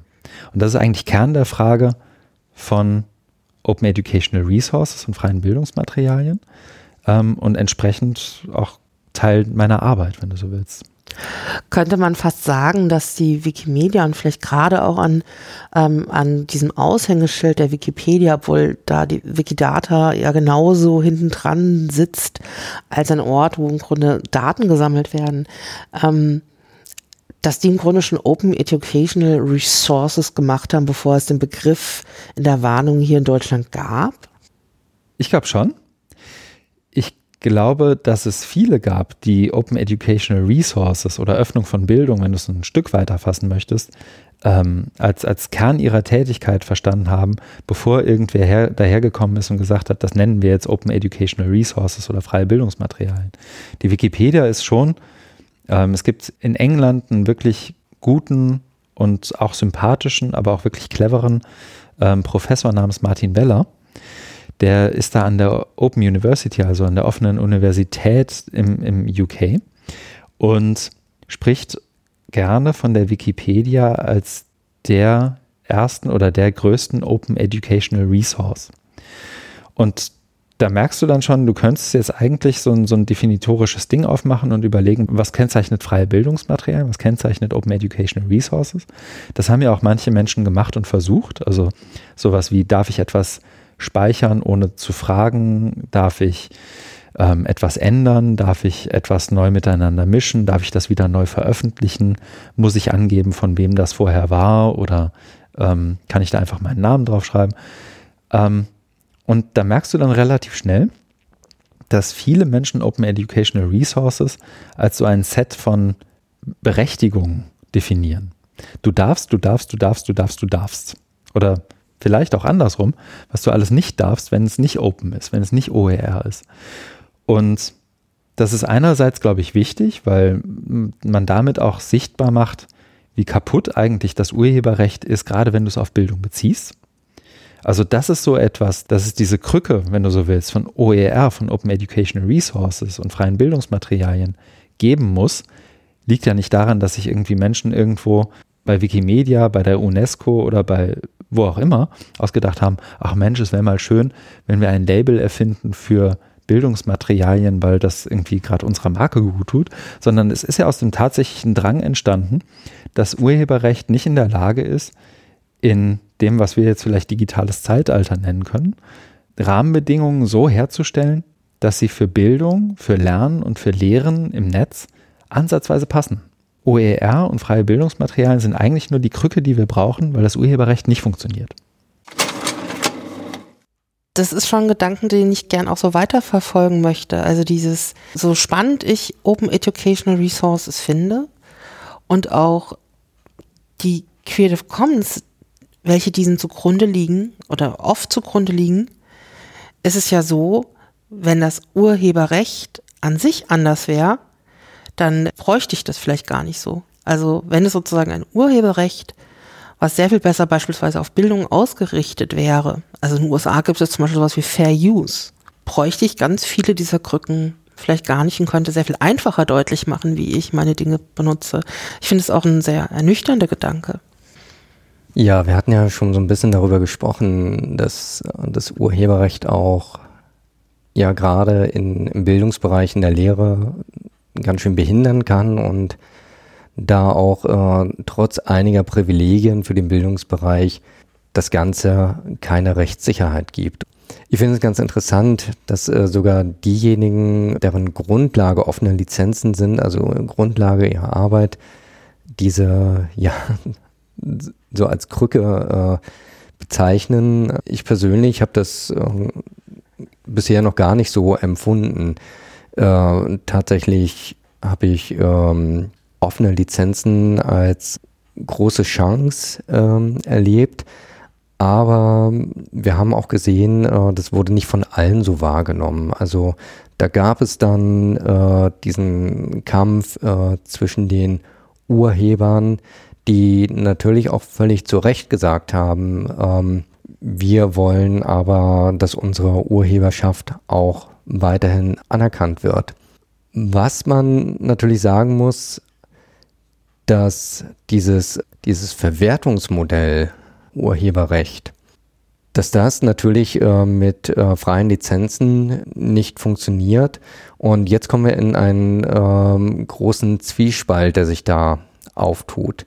Die Herstellung von Materialien, und ich hatte das anfangs ja auch schon mal erwähnt, die kostet Geld. Und das Urheberrecht war ja letzten Endes auch so konzipiert oder das war auch der Hintergrund des Ganzen, Werke zu schaffen, Materialien zu schaffen oder auch Kunst zu schaffen, muss ich irgendwo auch für den, der das Ganze schafft, lohnen. Also man kann das jetzt natürlich äh, auch sehr kritisch oder auffassen, warum muss der Anreiz für die Kunst denn letzten Endes äh, ein monetärer sein? Es könnte ja auch ein ganz anderer sein. Aber wir stehen hier natürlich auch äh, vor der Herausforderung, Wer schafft denn eigentlich Materialien? Wer schafft denn Werke, wenn es sich für ihn nicht monetär lohnt? Da haben wir auf der einen Seite äh, natürlich die Community, die das Ganze betreibt durch großes Engagement und ja durch auch durch eine Haltung. Also äh, da viele dieser Materialien äh, entstehen letzten Endes, weil die Leute, die das erstellen, auch eine Haltung dazu haben. Die Frage ist, wo hat es nachher seine Grenzen? Also können wir ausreichend Materialien oder können wir Bildung komplett auf diese Art und Weise herstellen? Ich glaube nicht. Das ist auch die große Herausforderung, die auf politischer Ebene dann auch verhandelt werden muss. Wer finanziert eigentlich die, die Herstellung von OER und von freien Bildungsmaterialien? Und ich glaube schon, dass es äh, Möglichkeiten gibt zu sagen, das, was wir bisher ausgeben äh, für die Herstellung von Bildungsmaterialien in klassischen, ja, klassischen äh, Vertriebsstrukturen, mit diesem Geld kann man auch OER herstellen. Dann bin ich mir ziemlich sicher, dann äh, kommt es zum Clinch, äh, der äh, zwischen den, den Herstellern von Bildungsmaterialien, die auch durch eine Lobby vertreten sind, und der Politik. Und wir wissen ja letzten Endes auch, äh, wie groß äh, solche Lobby-Einflüsse sein können. Aber ich sehe nichtsdestotrotz da eigentlich eine große Chance, wenn es ähm, als politischer Wille irgendwann mal formuliert wird, dass grundsätzlich Materialien jeglicher Art, Werke jeglicher Art durch die, die durch die öffentliche Hand finanziert werden, dass es da verpflichtend ist, die unter Creative Commons Lizenzen zu veröffentlichen. Das wäre ein Ansatz, wie man dieses Dilemma lösen kann. Also dieses Dilemma, das Urheberrecht ursprünglich in seinem Sinne, um dem äh, Urheber ja überhaupt, damit sich der Urheber überhaupt äh, finanzieren kann. Ich glaube, das haben wir in sehr vielen Bereichen ähm, des äh, öffentlichen Lebens. Wir haben diesen Diskurs ja zum Beispiel auch in den Museen zurzeit. Auch da wird viel darüber äh, diskutiert. Unsere Inhalte, die wir erstellen, unsere äh, Digitalisate, die müssen eigentlich frei zugänglich sein. Da ist aber natürlich auch die Argumentation, dass ähm, diese Inhalte eigentlich schon von den Bürgern und Bürgerinnen bezahlt werden und zwar permanent durch deren Steuern. Also dass es gerade darum geht, wenn Institutionen der öffentlichen Hand, der, des Bundes oder der Länder, die ja im Grunde durch Steuergelder finanziert werden, dass dort ähm, diese Inhalte sich dann ganz anders ausspielen müssten so wie ich das Gespräch mit Christian Friedrich geführt habe, war ihm ein Aspekt wichtig und zwar nicht zu sehr auf diese Lizenzen zu gucken, sondern stärker wahrzunehmen, was für Möglichkeiten eigentlich gerade in der Digitalität mit den Materialien verbunden sind, wenn man sie weiterverwenden, kollaborativ nutzen kann, weil damit auch ein Wandel in der Art und Weise, wie ich lerne oder zusammenarbeite, verbunden ist, den er fast noch interessanter findet als die Limitation, die durch diese Lizenzen so unglaublich deutlich werden. Und ein weiterer Aspekt ist auch, ähm, und darum habe ich ihn auch gefragt, also nicht nur, weil er bei der Wikimedia arbeitet, sondern weil er halt auch sehr gut international vernetzt ist. Es gibt so eine globale Open Educational Community, die über die Kontinente und die Ländergrenzen hinweg arbeitet. Und da hatte ich ihn auch nochmal gefragt, wie es denn sozusagen mit genau dieser internationalen Perspektive aussieht und auch inwiefern da auch sich vielleicht sowas wie Lösung für, für Ungleichheit, das damit verbunden ist. Das ist unser letzter Einspieler hören wir rein und dann machen wir rasant den Abschluss. Ich weiß, du guckst ja auch äh, international ganz stark auch auf andere Länder, auf andere Lern- äh, und Lehr-Communities. Und welche Funktion oder in welche Funktionsweisen sind dort solche freie Bildungsressourcen eingebunden? Das ist natürlich sehr unterschiedlich. Ich arbeite viel zusammen mit einer ägyptischen Professorin in Kairo, die mir immer wieder ähm, vor den Kopf wirft, wir Ägypter, wir, wir als ägyptische Gesellschaft haben keine Sensitivität für Urheberrecht. Sobald etwas online ist, ist es für uns verfügbar. Und in dem Moment, wo es da im Netz ist, benutzen wir das einfach und wir fragen auch niemanden.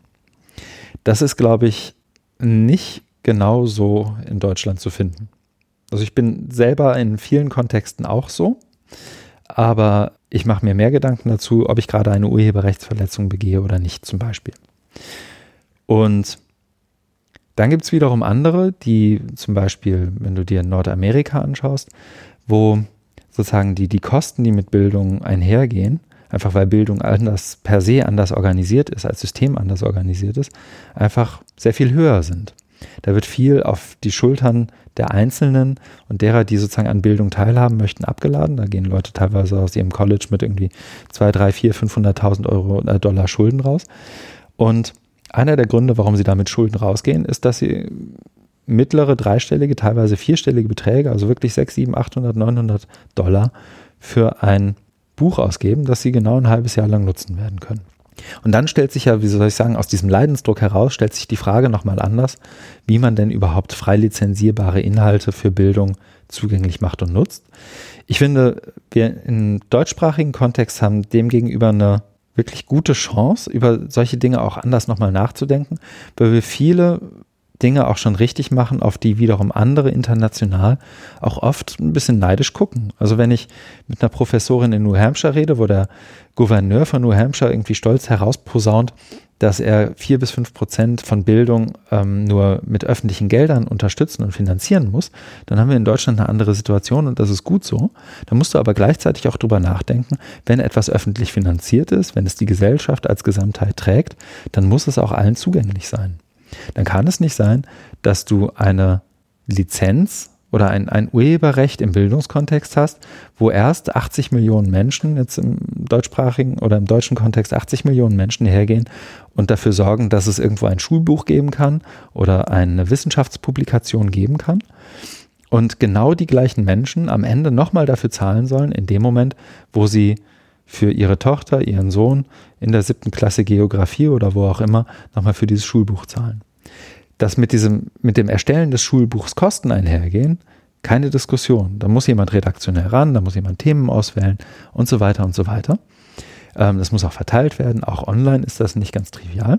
Aber wie das teilweise geschieht, über ein öffentliches Bildungssystem in der Art und Weise zu schröpfen, wie das teilweise geschieht, ist tatsächlich unanständig und darüber müssen wir reden. Und ich glaube, OER sind teilweise auch eine ganz gute Plattform, um darüber zu sprechen, wie wir über Bildung und Lernen digital nachdenken möchten, welche Haltung wir dazu haben möchten.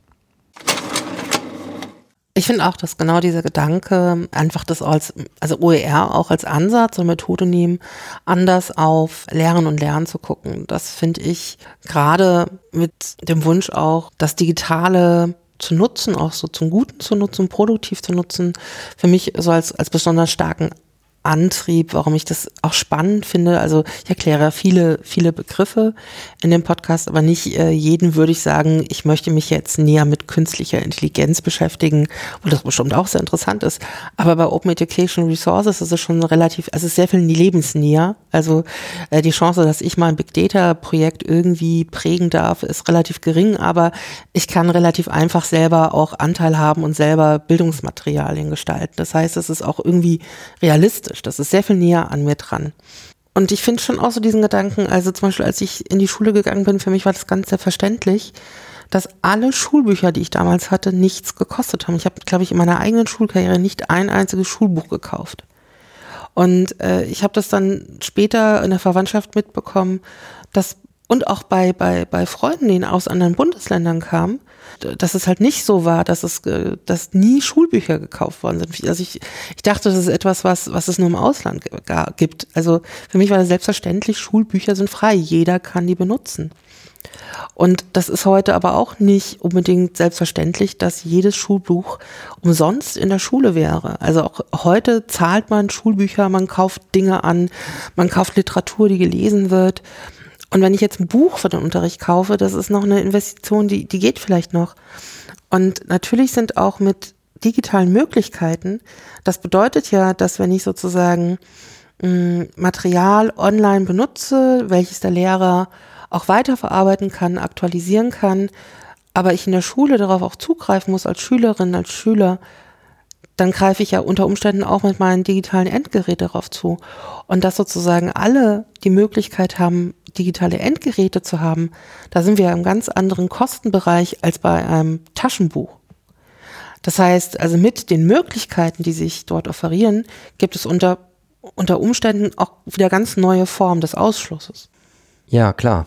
Ähm, wir, wir leben heute natürlich äh, in, in einer Welt, wo, wo wir sagen müssen, es gibt bereits eine, ähm, eine hohe Ausstattungsdichte äh, an äh, digitalen Endgeräten.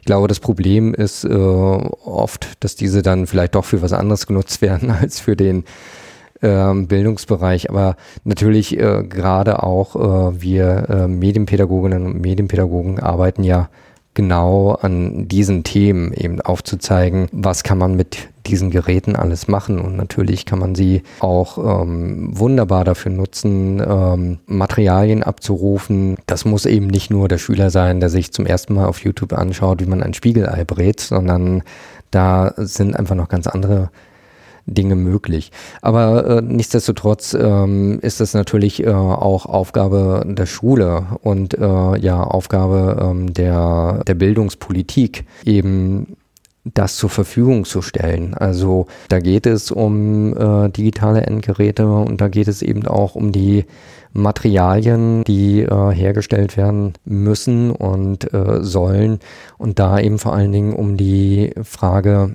wie, ja, in welcher Art und Weise und äh, Form wollen wir in Zukunft äh, Bildungsmaterial herstellen? Und ähm, ich glaube, in der Diskussion äh, wird man früher oder später darauf kommen, dass in Bildung investiert werden muss und es nicht ähm, darum gehen kann, wie schaffe ich dort ähm, Verwertungsketten, wie uns das auch gerade nochmal äh, vor Augen geführt wurde, sondern äh, dass äh, Creative Commons und freie Lizenzen da einfach eine Riesenchance sind, ähm, ja, die ähm, Bildung einfach äh, weiter voranzutreiben. Du hast es zwar gesagt, ähm, im Großen und Ganzen ähm, leben wir in Deutschland natürlich äh, in der äh, Situation, wenn man ähm, die mit äh, anderen Regionen, mit anderen Ländern äh, vergleicht, dann könnte man sagen, ja, im Vergleich zu anderen geht es uns vielleicht gut. Äh, wir müssen aber auch feststellen, im Vergleich zu anderen äh, haben wir noch ganz schön Aufholbedarf. Und dass es uns gut geht, heißt nicht, dass wir nicht noch daran arbeiten könnten, dass ja es besser funktioniert und viele ähm, viele Dinge sind einfach äh, noch im befinden sich mitten im Diskurs befinden sich äh, mitten im Fluss. Du hast gerade angesprochen äh, dass du dich äh, nicht dran erinnern kannst dass du für Schulbücher Geld bezahlt hast. Erinner dich mal an dein Studium zurück. Was du da investiert hast äh, an äh, Materialien, äh, das dürfte auch nicht unerheblich gewesen sein. Und ich glaube auch, dass äh, jeder, der sich in einer Ausbildung äh, befindet, äh, an irgendeinem Punkt seiner Ausbildung immer damit konfrontiert ist, dass er äh, in Bildungsmaterialien investieren muss, weil sie eben noch in so einer Wertschöpfungskette äh, festhängen und nicht frei zugänglich sind. Es ist eigentlich so das Schlusswort, was du gerade äh, ähm, uns äh, geliefert hast. Aber bevor wir jetzt wirklich äh, auseinandergehen, würde ich dich doch noch mal kurz fragen, mh, hm, was an dem, was wir heute gehört haben, was wir besprochen haben, war tatsächlich für dich jetzt auch nochmal neu, neue Aspekt oder hat dich nochmal so auf neue Gedanken gebracht, wo du sagen würdest, ah, okay, dann nehme ich auch für mich nochmal ganz interessante Gedanken mit aus dem Gespräch heute im Podcast? Ja, ich hatte ja eingangs schon erwähnt, dass das Thema für mich jetzt nicht wirklich neu ist. Ich habe gesehen, dass es durchaus Perspektiven gibt, wie man dieses Thema auch betrachten kann. Es ist immer ein bisschen, wenn man sich mit solchen Themen auseinandersetzt, ganz oft beflügelt einen das äh, auch so ein bisschen und äh, ich habe auch schon während ich die Interviews äh, gehört habe und äh, während wir äh, gesprochen haben, drüber nachgedacht, äh, was können wir als Museum denn eigentlich noch leisten im Bereich OER. Ich glaube, ich muss aus meiner Erfahrung sagen, so viel machen wir da tatsächlich noch nicht in der Pädagogik. Ich denke, dass das sehr reizvolle Projekte auch für die Zukunft werden auch mehr sich damit zu beschäftigen, das, was wir hier machen, in der äh, Konzeption von äh, Arbeiten, Workshops, Führungskonzepten zu den Ausstellungen, dass wir eigentlich äh, auch unheimlich viel Material dort schon längst entwickelt haben.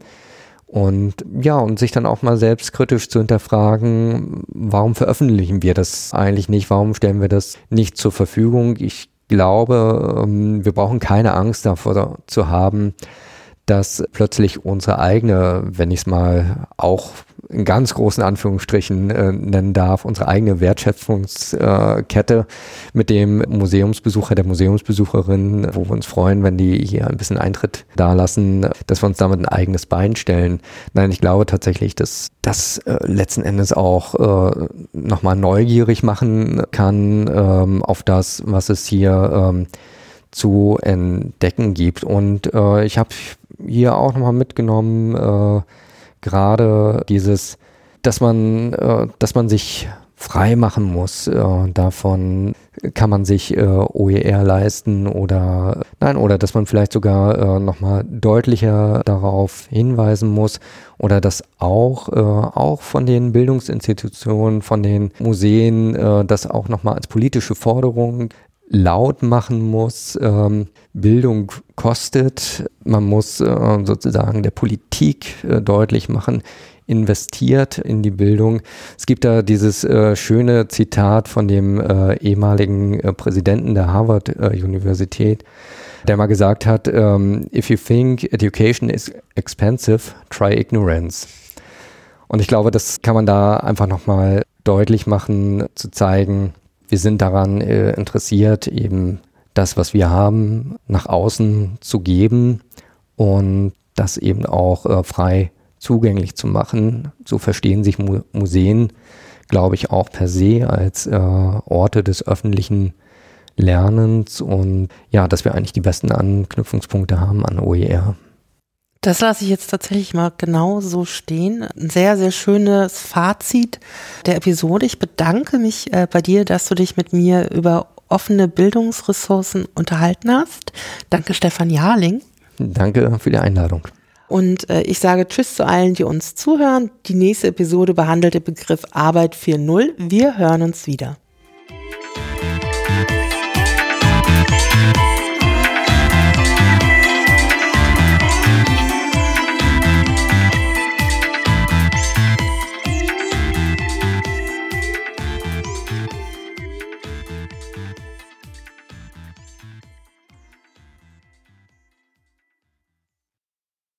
The interview with Lawrence Lessig took place on 12th of September at Wikimedia Germany. We recommend listening to the Net Politics podcast recorded at the Netzpolitik conference in Berlin, in which Lessig comments on his Medium article and an interview published in the New York Times on 14th of September. Lessig's comments on MIT and the Epstein donations accepted by MIT are still being critically discussed today and the Net Politics Podcast episode 184 is easily searchable under NPP 184 and Lessig. We have also linked the episode in the show notes section of our podcast blog. So maybe we start when you tell me who are you and what are you doing right now in the uh, context of copyright and Creative Commons. So my name is Larry Lessig, and I'm a professor of law at Harvard. And in 2002, I was one of the people that helped put together the project that we call Creative Commons and built the infrastructure for enabling sharing of content freely. At that time, we were in the middle of what people have referred to as the copyright wars. And the copyright wars made it sound like the world was divided into two kinds of people. One kind was the copyright extremists who said, if you're going to use my content for whatever purpose, you need to call my lawyer first. And the other, uh, other was the copyright um, anarchists, people who thought copyright's not something that should be respected at all. I should be able to take what I want and, and I'll take as much as I can. And so it made it seem like that's the only, you had to choose between these two positions. But obviously, you know, especially those of us coming out of the academy, we realized that the world wasn't so simple. There were people who respected copyright, who created work that was copyrighted, but they actually wanted to encourage people to share or to use that work, at least in certain ways. So, what we wanted to do was to put this third position on the table, which is not all rights reserved or no rights respected, but instead some rights reserved. And the rights that you could reserve were the rights that you selected when you selected a Creative Commons license. And, you know, when we launched it, we launched it more imagining it just expressing a position that people could begin to understand. But of course, obviously, immediately it took off as there were, turned out, many people who wanted a simple way to say, this is the freedom that runs with my work. And so use it freely according to those terms. If you say we, does it mean you all have been academics or what kind of people came together to create these kind of rules for sharing content? Well, it wasn't just academics. I mean, there were some filmmakers, there were some musicians, there were people who were in the business of uh, creating, you know, content sites that had material that was available to other people. There, there are just many people who had come to a common recognition that somehow the fight that was defining the culture space, the culture wars, was missing the point. And, you know, and I think we felt it was urgently necessary to begin to complicate that fight so that the politicians didn't race ahead and try to lock down content, you know, vigorously enforcing it because between the anarchists and the copyright extremists, most people would, if they had to choose, they would pick the extremists. So there was a bunch of people and they were creating some kind of rules. And today we have this, I would say, very successful Creative Commons licenses you can use. But was there a, a specific point or a turn you can remember where you think, okay, here, this idea got successful. There are always some people try to do something which makes the world or society better, but these licenses they succeeded somehow. Yeah, I mean there was, um, you know, I, am conflicted because I always have a vision of it being much more successful. So you know, it's kind of like a parent with your child. You know, it's never quite to where you want uh, him or her they to be. But um, but the truth is that um, very quickly there were certain communities for whom this kind of freedom was essential. It expressed who they were, and the most important of that was the scientific community or the open education community, because you know at the same time that we were innovating in the kind of boring space of licenses people were also innovating in the exciting space of like technologies to encourage and enable people to create and share content.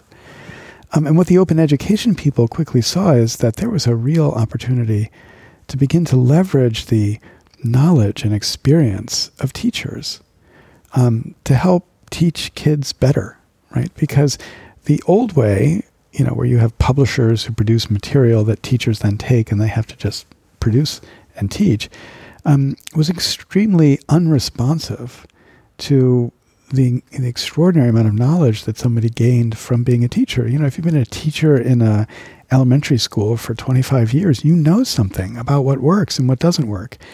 And to the extent that technology was encouraging them to change up what they were teaching or to teach things differently, it was obvious that uh, an important layer of that was going to grant the permissions for them to be changing up and doing things differently with this underlying material. Um, and so, very quickly, people who were eager to teach better or teach differently um, recognized they needed this platform of freedom to do it if they were going to get it by the lawyers who work in the schools where they want to teach. If you think back, if you wouldn't have created these Creative Commons, how do you think the way we use the internet and all the goods which are in it might be formed us and our society. So was there something like an alternative to the way you tried to shape content making or was there also other people who tried to do the same? Well, there was at the very beginning of this um, a couple different basic models for licensing freedom. Um, uh, we we stole the idea uh, to apply to culture from the Free Software Foundation, which had created free software using free, free licensing. Um, and the Free Software Foundation inspired the open source software movement. And so those two were competing about how you license software. And we said, well, let's do the same thing for culture and knowledge. Um, and so we took it from there.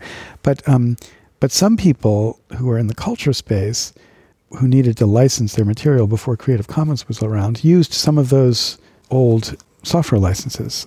So, for example, the Wikipedia was originally licensed through a license that was written by the um, Free Software Foundation that was crafted really well for software, but not necessarily crafted well for the culture, didn't interconnect in the right way with culture. So there were a bunch of licensing efforts at that point. But I think people quickly standardized because it was free to standardize around this free basis. I mean, we didn't charge people for using these licenses.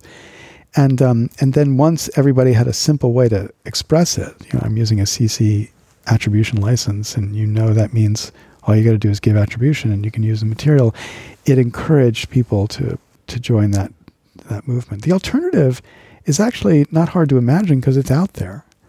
You know, so if you live in the Facebook space, you create material and you share it with your friends but hidden behind there is a whole bunch of terms governed by Facebook. Facebook, you know, in some sense, creates the terms within which you are allowed to quote share. And you can't share outside of the Facebook environment without you know risking violating those rules. Um, so you create these islands of creativity that are driven by the commercial interest of the commercial entity that has constructed the island. And you know our fear was that if these islands of creativity became the only internet, then it would be very hard to leverage the extraordinary potential of ordinary people creating and sharing um, based on what they know. And again, open education is such a perfect opportunity to see that because this untapped resource of teachers is now something we can actually all profit from because they have a way to share their knowledge and make it meaningful because others can use it and build on it too. Um, you explained how the content is hidden behind walls like of Facebook. Which are the we call it maybe danger or limits or limitations for Creative Commons right now? Is it that we have hidden places like Wallet Gardens on its own, like Spotify Garden and Facebook Garden, and they all have those creative products close behind those walls?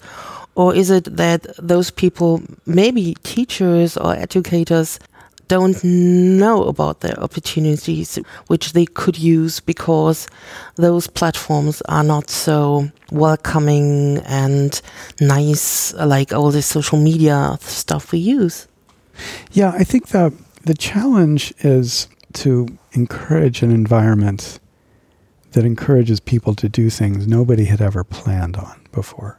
And that was the great idea around the original internet. You know, the inter- internet was architected in a way that basically said there's no permission necessary to innovate for this platform. You just have to conform to the standards, the protocols, and put whatever you want on the internet. And if people like it, they'll go to it, and if they don't, they won't. Um, and um, and that freedom to innovate is a central part design feature of the internet. And Creative Commons licenses encouraged that with content because it basically said if you conform to the simple rules of like attribution or commercial, non commercial use, then you can take and use this content however you want. The challenge with these platforms like Facebook is if you do things that Facebook wants you to do, they're really great at helping you do that. Um, but if you want to use that material in ways Facebook doesn't want you to use it, then it gets to be really complicated what you can do. So, you know, if you're teachers and you're imagining building a platform of, of open education on the Facebook platform, um, you're forced to make all sorts of compromises or, or choices to limit your ability to do that because they're only interested in you doing it if you're also enabling people to be exposed to advertising or if you're enabling them to be exposed to becoming members that then are exposed to advertising. And so so the the freedom to recombine as you wish is really only something you can do outside of these platforms. And we were trying to help encourage the development of that